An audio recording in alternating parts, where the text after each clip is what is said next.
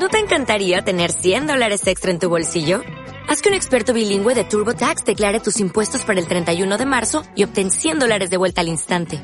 Porque no importa cuáles hayan sido tus logros del año pasado, TurboTax hace que cuenten. Obtén 100 dólares de vuelta y tus impuestos con 100% de precisión. Solo con Intuit TurboTax.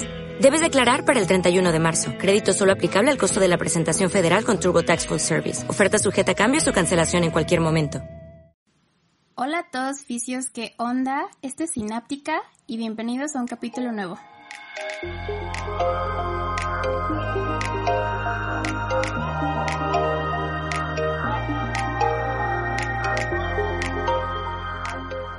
Hola, ya estamos de regreso una vez más y hoy en Sináptica hablaremos de los principales efectos secundarios del cáncer y el papel del ejercicio terapéutico.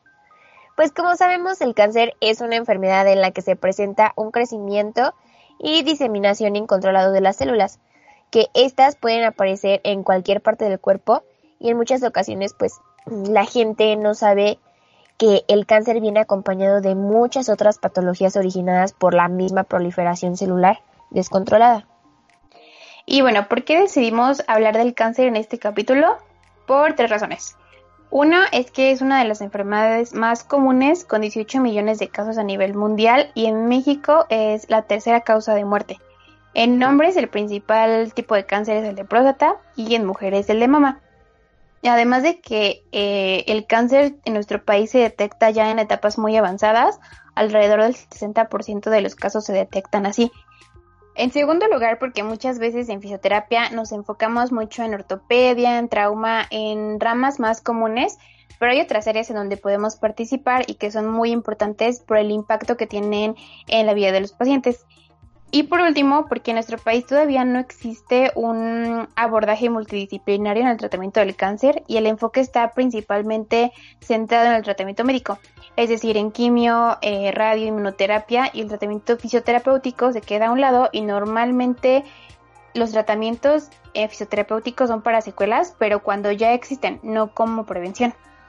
Y creemos que no es solo porque las instituciones de salud no den ese tipo de tratamiento, sino que también nosotros como profesionales de salud somos los que debemos de darlo a conocer y pues no lo hemos hecho de manera correcta. Y recordemos que algunos medios físicos no pueden ser aplicados con pacientes oncológicos por los efectos adversos que estos nos pueden ocasionar. Y pues, por ejemplo, o sea, si al paciente se le ha quitado eh, ganglios, existe un mayor riesgo de sufrir linfedema. Y actualmente ya se estableció un modelo de control de cáncer en el que se tienen como objetivos el control de riesgos, la detección temprana y el tratamiento y los cuidados paliativos. Y pues bueno, la gente se va a llegar a preguntar que por qué es tan importante la fisioterapia oncológica o realmente la verdad es que en ocasiones ni siquiera sabe que existe este tipo de terapia, pero pues esta alternativa nos ofrece una perspectiva diferente y su papel comienza pues, desde el primer momento del diagnóstico para así poder mejorar la vida de, de los pacientes y se logra un mejor apego al tratamiento. Además, pueden enfrentar y prevenir las secuelas durante y después del tratamiento médico. Esto es bien importante porque significa una integración más rápida del paciente por la reducción de tiempo de recuperación e incluso los costos en la atención de los efectos secundarios. Es importante eh, mencionar que dentro de la intervención fisioterapéutica el ejercicio físico es de lo más efectivo que tenemos, pero bueno, de esto vamos a hablar más adelante. Primero vamos a comenzar con los aspectos básicos del cáncer. Eh, ya sabemos que existen muchos tipos de cáncer y cada uno tiene efectos adversos diferentes pero de manera general los principales son la fatiga, el dolor, neuropatías, podemos también encontrar linfedema, astenia y adinamia, caquexia y en pacientes eh, que ya están en, etapas muy avanzadas de cáncer y en cama, pues las úlceras por presión. Cada uno de esos problemas es importante abordarlos, pero los principales eh, que vemos con más frecuencia y tienen un mayor impacto en la vida de los pacientes son el dolor, las alteraciones de movimiento, la fatiga y el linfedema. Y pues el primer efecto es el dolor y este llega a presentarse en un 50% de los pacientes en todas las etapas y llega a aumentar hasta un 70% cuando ya este proceso tumoral ha avanzado y los pacientes tienden a presentar más de un tipo de dolor. y sus principales causas llega a ser pues la invasión tumoral en tejidos adyacentes o procedimientos y tratamientos y síndromes paraneoplásicos. Sabemos que el dolor tiene muchas clasificaciones, aunque en pacientes con cáncer suele clasificarse por el tiempo de evolución, eh, ya sea pues crónico o agudo. Y su valoración tiene que ser multidimensional para así poder conocer sobre los mecanismos fisiopatológicos y los factores asociados como los emocionales y los psicológicos. Justo es por eso que eh, el tratamiento del dolor oncológico debe de abordar distintos aspectos, eh, incluir factores que lo desencadenan o que lo alivien. También tener en cuenta el estado de ánimo, los factores psicosociales o el tipo y la intensidad del dolor. Y bueno, no nos vamos a meter tanto en el dolor porque ya sabemos que es muy complejo, que involucra varios procesos, factores y es muy subjetivo pero el dolor nos lleva a otro de los principales efectos secundarios que va muy de la mano, que es la fatiga. Alrededor del 80% de los pacientes la padecen y es diferente a la fatiga que sufren las personas eh, sanas. Puede reducir muchísimo la calidad de vida de los pacientes porque afecta la funcionalidad y las actividades de la vida diaria.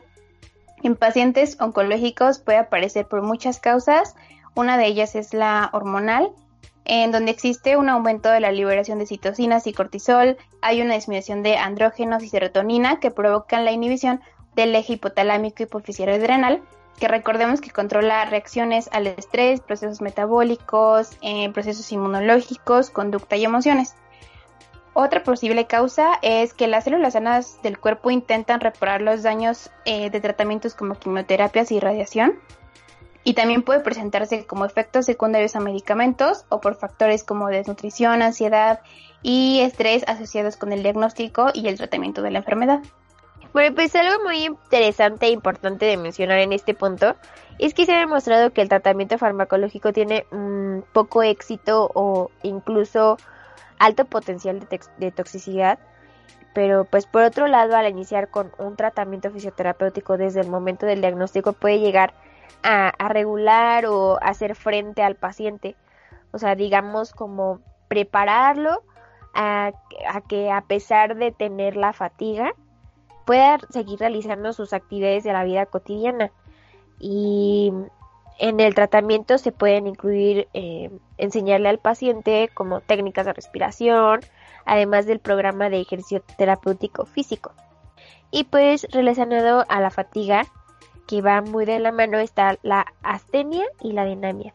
Estos son muy frecuentes en los pacientes oncológicos y la fisiopatología de la astenia pues es prácticamente la misma que la fatiga, pero también intervienen otros factores como la anemia el trastorno del sueño y la depresión. Y bueno, se habla mucho de que problemas como estos, en especial la dinamia, son subjetivos, pero ya vimos que también está influenciada por cambios hormonales, fisiopatológicos, como inhibición de la actividad musculoesquelética, eh, disfunción del retículo sarcoplasmático, también puede haber una disminución de la generación de ATP a nivel muscular y por esto es que se complica también tanto su tratamiento y muchas veces puede llegar a ser frustrante tanto para el paciente como para el equipo eh, pues profesional que lo está tratando. Y bueno, el último de los efectos adversos o consecuencias del cáncer o tratamiento del cáncer y que también es muy importante es el linfedema. Como ya sabemos, es la acumulación de fluido rico en proteínas en el intersticio y esta acumulación de líquido ocurre cuando existe un daño a los vasos linfáticos, ocasionando un aumento progresivo del volumen de la extremidad y una disfunción de la capacidad funcional e inmunológica. Esta acumulación de líquido puede llegar a ser tan excesiva que ocasiona modificaciones morfológicas y puede disminuir por completo el movimiento. La incidencia del linfedema va a variar dependiendo del tipo de cáncer y del tratamiento, pero podemos ver que principalmente se presenta luego de tratamiento por radioterapia o cuando se realizó una linfadenectomía. Y pues aquí aplica la misma condición que en los efectos pasados. El tratamiento fisioterapéutico postquirúrgico inmediato es importante para prevenir dolor, rigidez, engrosamiento de la piel y alteraciones de movimiento que como ya dijimos hace un momento puede llegar a ocasionar que el paciente pierda la movilidad por completo y también pues para prevenir infecciones. Al principio mencionamos que el ejercicio físico ha demostrado tener muy buenos resultados en cada uno de, estos efectos secundarios eh, que mencionamos y es por eso que una parte fundamental del tratamiento en fisioterapia pues es crear un plan de ejercicios terapéuticos y principalmente aeróbicos. Y ya sabemos que existen muchas técnicas en fisioterapia para abordar cada uno de los síndromes o efectos secundarios que ya mencionamos, pero nuestro enfoque va más hacia el, ejercicio, porque pues con él se pueden abordar todos estos efectos, además de que abordamos específicamente la funcionalidad y la calidad de vida. Y con el ejercicio físico se producen respuestas pues tanto cardiorrespiratorias como hormonales y nerviosas adaptativas que nos benefician eh, eh, en los síndromes como el de fatiga, dolor y linfedema. Entonces, lo que sucede con el ejercicio es que va a liberar petendorfinas y encefalinas, que estas son sustancias que se segregan en la glándula pituitaria y que inhiben la transmisión del dolor. Estas hormonas son opiáceos naturales que son capaces de controlar este dolor e incluso sus efectos pueden se pueden comparar con los de la morfina y en diversos estudios se demostró que puede llegar a ser aún más efectivo que la morfina. Y justamente esto es lo que debemos explicarle a los pacientes porque si ya se sienten cansados, nos van a decir, pues, oye, ¿cómo me vas a poner a hacer ejercicio si ya estoy cansado, si, si tengo dolor, si, si no puedo moverme bien? Pero pues es importante que les expliquemos todos estos eh, efectos que tienen lo, el ejercicio físico, las adaptaciones y la forma en la que les va a ayudar y así lograr que los pacientes acepten el tratamiento y además que se apeguen a él. Y también es bien importante pues que nosotros los fisios lo conozcamos y lo entendemos porque todavía existe ese pensamiento en fisioterapeutas, médicos u otros profesionales de la salud de que el ejercicio físico es un factor que aumenta el riesgo de metástasis por el hecho de que se aumente el metabolismo o que aumenta el, riesgo de desarrollar linfedema eh, o producir más fatiga y que con esto se afecta la calidad de vida. Pero vamos a checar por qué no es así y por qué el ejercicio es bien importante. Bueno, primero el ejercicio más recomendado es el aeróbico de una intensidad moderada, es decir, una frecuencia de alrededor del 50 al 80%, y al contrario de lo que se creía, también debemos de incluir ejercicio de fuerza y de flexibilidad de manera progresiva. Otra vez aquí es importante saber esto porque todavía se cree que no se debe realizar ejercicio de fuerza para proteger al paciente, evitar lesiones eh, o que se aumenta con esto el gasto energético y que como ya habíamos mencionado se aumentan los niveles de fatiga. Pero si tu tratamiento lo enfocas, lo orientas a técnicas pasivas en donde no exista movimiento, el paciente nunca se va a recuperar, no va a recuperar la funcionalidad, la independencia y retrasas el, el regreso del paciente a la vida cotidiana e incluso puede ser que no se reintegre. Entonces, eh, vamos a ver que algunos de los efectos en los pacientes oncológicos al realizar ejercicio los vemos en funciones cardiopulmonares. Por ejemplo, después del tratamiento médico podemos encontrar una reducción del número de alveolos o una estenosis de estos. Y con el ejercicio podemos reentrenar los músculos respiratorios, eh, mejorar las capacidades pulmonares y de esta manera disminuir la dificultad respiratoria y ayudar a un mejor intercambio gaseoso y aumentar la concentración de oxígeno. Y en cuanto a la prevención, podemos reducir el riesgo de alteraciones musculoesqueléticas y de movimiento que surgen por la reducción de actividad física durante y después del tratamiento médico. Y de manera más específica, en pacientes que tuvieron cáncer de mama, se reduce el riesgo de enfermedades cardiovasculares y de osteoporosis que pueden llegar a desarrollarse por la reducción de estrógenos. Y nuestros pacientes oncológicos pues van a continuar durante toda su vida con ese tipo de síntomas y es por eso que también deben de, seguir con las medidas preventivas y terapéuticas. Y en este caso, pues incluir el ejercicio físico a su estilo de vida. Es por eso que debemos de tener en cuenta que la adherencia al ejercicio y el hábito eh, de realizarlo es bien importante. Por eso debemos de tomar en cuenta que, que la intensidad y la, la carga del ejercicio vaya progresando. Por eso en la prescripción debemos de tomar en cuenta la condición o la sintomatología de cada paciente para así poder modificar la intensidad o el tiempo o el tipo de ejercicio y poder adaptarlo a la situación de, cada paciente. Para la dosificación del ejercicio tenemos que, que tomar en cuenta, como ya lo dijo Dani hace rato, la frecuencia, intensidad, el tiempo, el tipo de ejercicio y la condición del paciente. En el caso del ejercicio aeróbico, podemos comenzar a trabajar con una frecuencia de, de 1 a 2 días por semana, alrededor de 10 minutos por día aproximadamente, y después ir progresando. Podemos llegar a los 5 días por semana y alcanzar un tiempo de entre 30 y 60 minutos por día. Y pues también hay que recordar que eh, podemos empezar ejercicios sin impacto, sin cargas y poco a poco ir aumentando las cargas. En el caso de la fuerza, pues se puede comenzar con entre un 40 60% de una repetición máxima para después incrementar de forma gradual hasta un 60-80% de una repetición máxima. Y después ya pues incorporar que las bandas de resistencia o trabajar con, con tu peso corporal o mancuernas. Y para la flexibilidad, pues tenemos los estiramientos que estos buscan pues ampliar el rango de movimiento cuidando que no exista eh, dolor y este debe ser mantenido durante de 10 a 30 segundos aproximadamente y pues ya después puedes ir aumentando paulatinamente y pues los estiramientos como como ya escucharon en nuestro capítulo de los estiramientos, este, pues ya esa consideración de cada quien. Y si no lo han escuchado, pues vayan, es el segundo. Bueno, ahora este es un tema aparte, pero en el caso del linfedema es importante eh, mencionar que se debe incluir eh, otras técnicas como drenaje linfático, terapia compresiva y que mientras se realice ejercicio el paciente lo haga con terapia compresiva.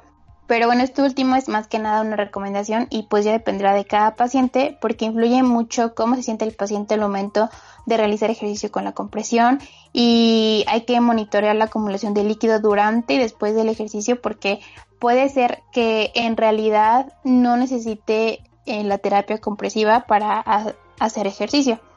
Y bueno, ya nos dimos cuenta cómo los programas de ejercicio en pacientes oncológicos son muy beneficiosos y sabemos que tenemos otras técnicas en fisioterapia, eh, tenemos también la aplicación de medios físicos que son muy útiles también, pero no hay nada tan eficaz como el movimiento. Como mencionamos, con esto se trabaja y mejoran diferentes sistemas y aparatos y se pueden abordar los diferentes efectos secundarios del cáncer y su tratamiento al mismo tiempo, en comparación con la aplicación de agentes físicos, por ejemplo, que puede ser que nada más eh, se enfoquen a una sola cosa. Y además del tratamiento físico, pues es bien importante tener en cuenta que el trato con, nuestros pacientes, o sea, debemos de ser empáticos, tenemos que tener esa humanidad con, con, ellos, porque pues muchas veces hacemos las cosas como ya de receta de, de cocina, pero pues hay que recordar que la fisioterapia es individualizada y considerar que todo, pues considerar todo el contexto que del paciente. Y bueno, pues con esto terminamos la primera parte. Estén atentos al próximo capítulo porque junto con un invitado experto en el área hablaremos del el enfoque de nutrición y su importancia en el cáncer, que justo como la, la fisioterapia, pues muchas veces no se le da la importancia que, que realmente tiene. Entonces, acompáñenos, a, estén atentos eh, para el próximo capítulo. Y bueno, pues nos escuchamos en la próxima. Que estén muy bien. Bye.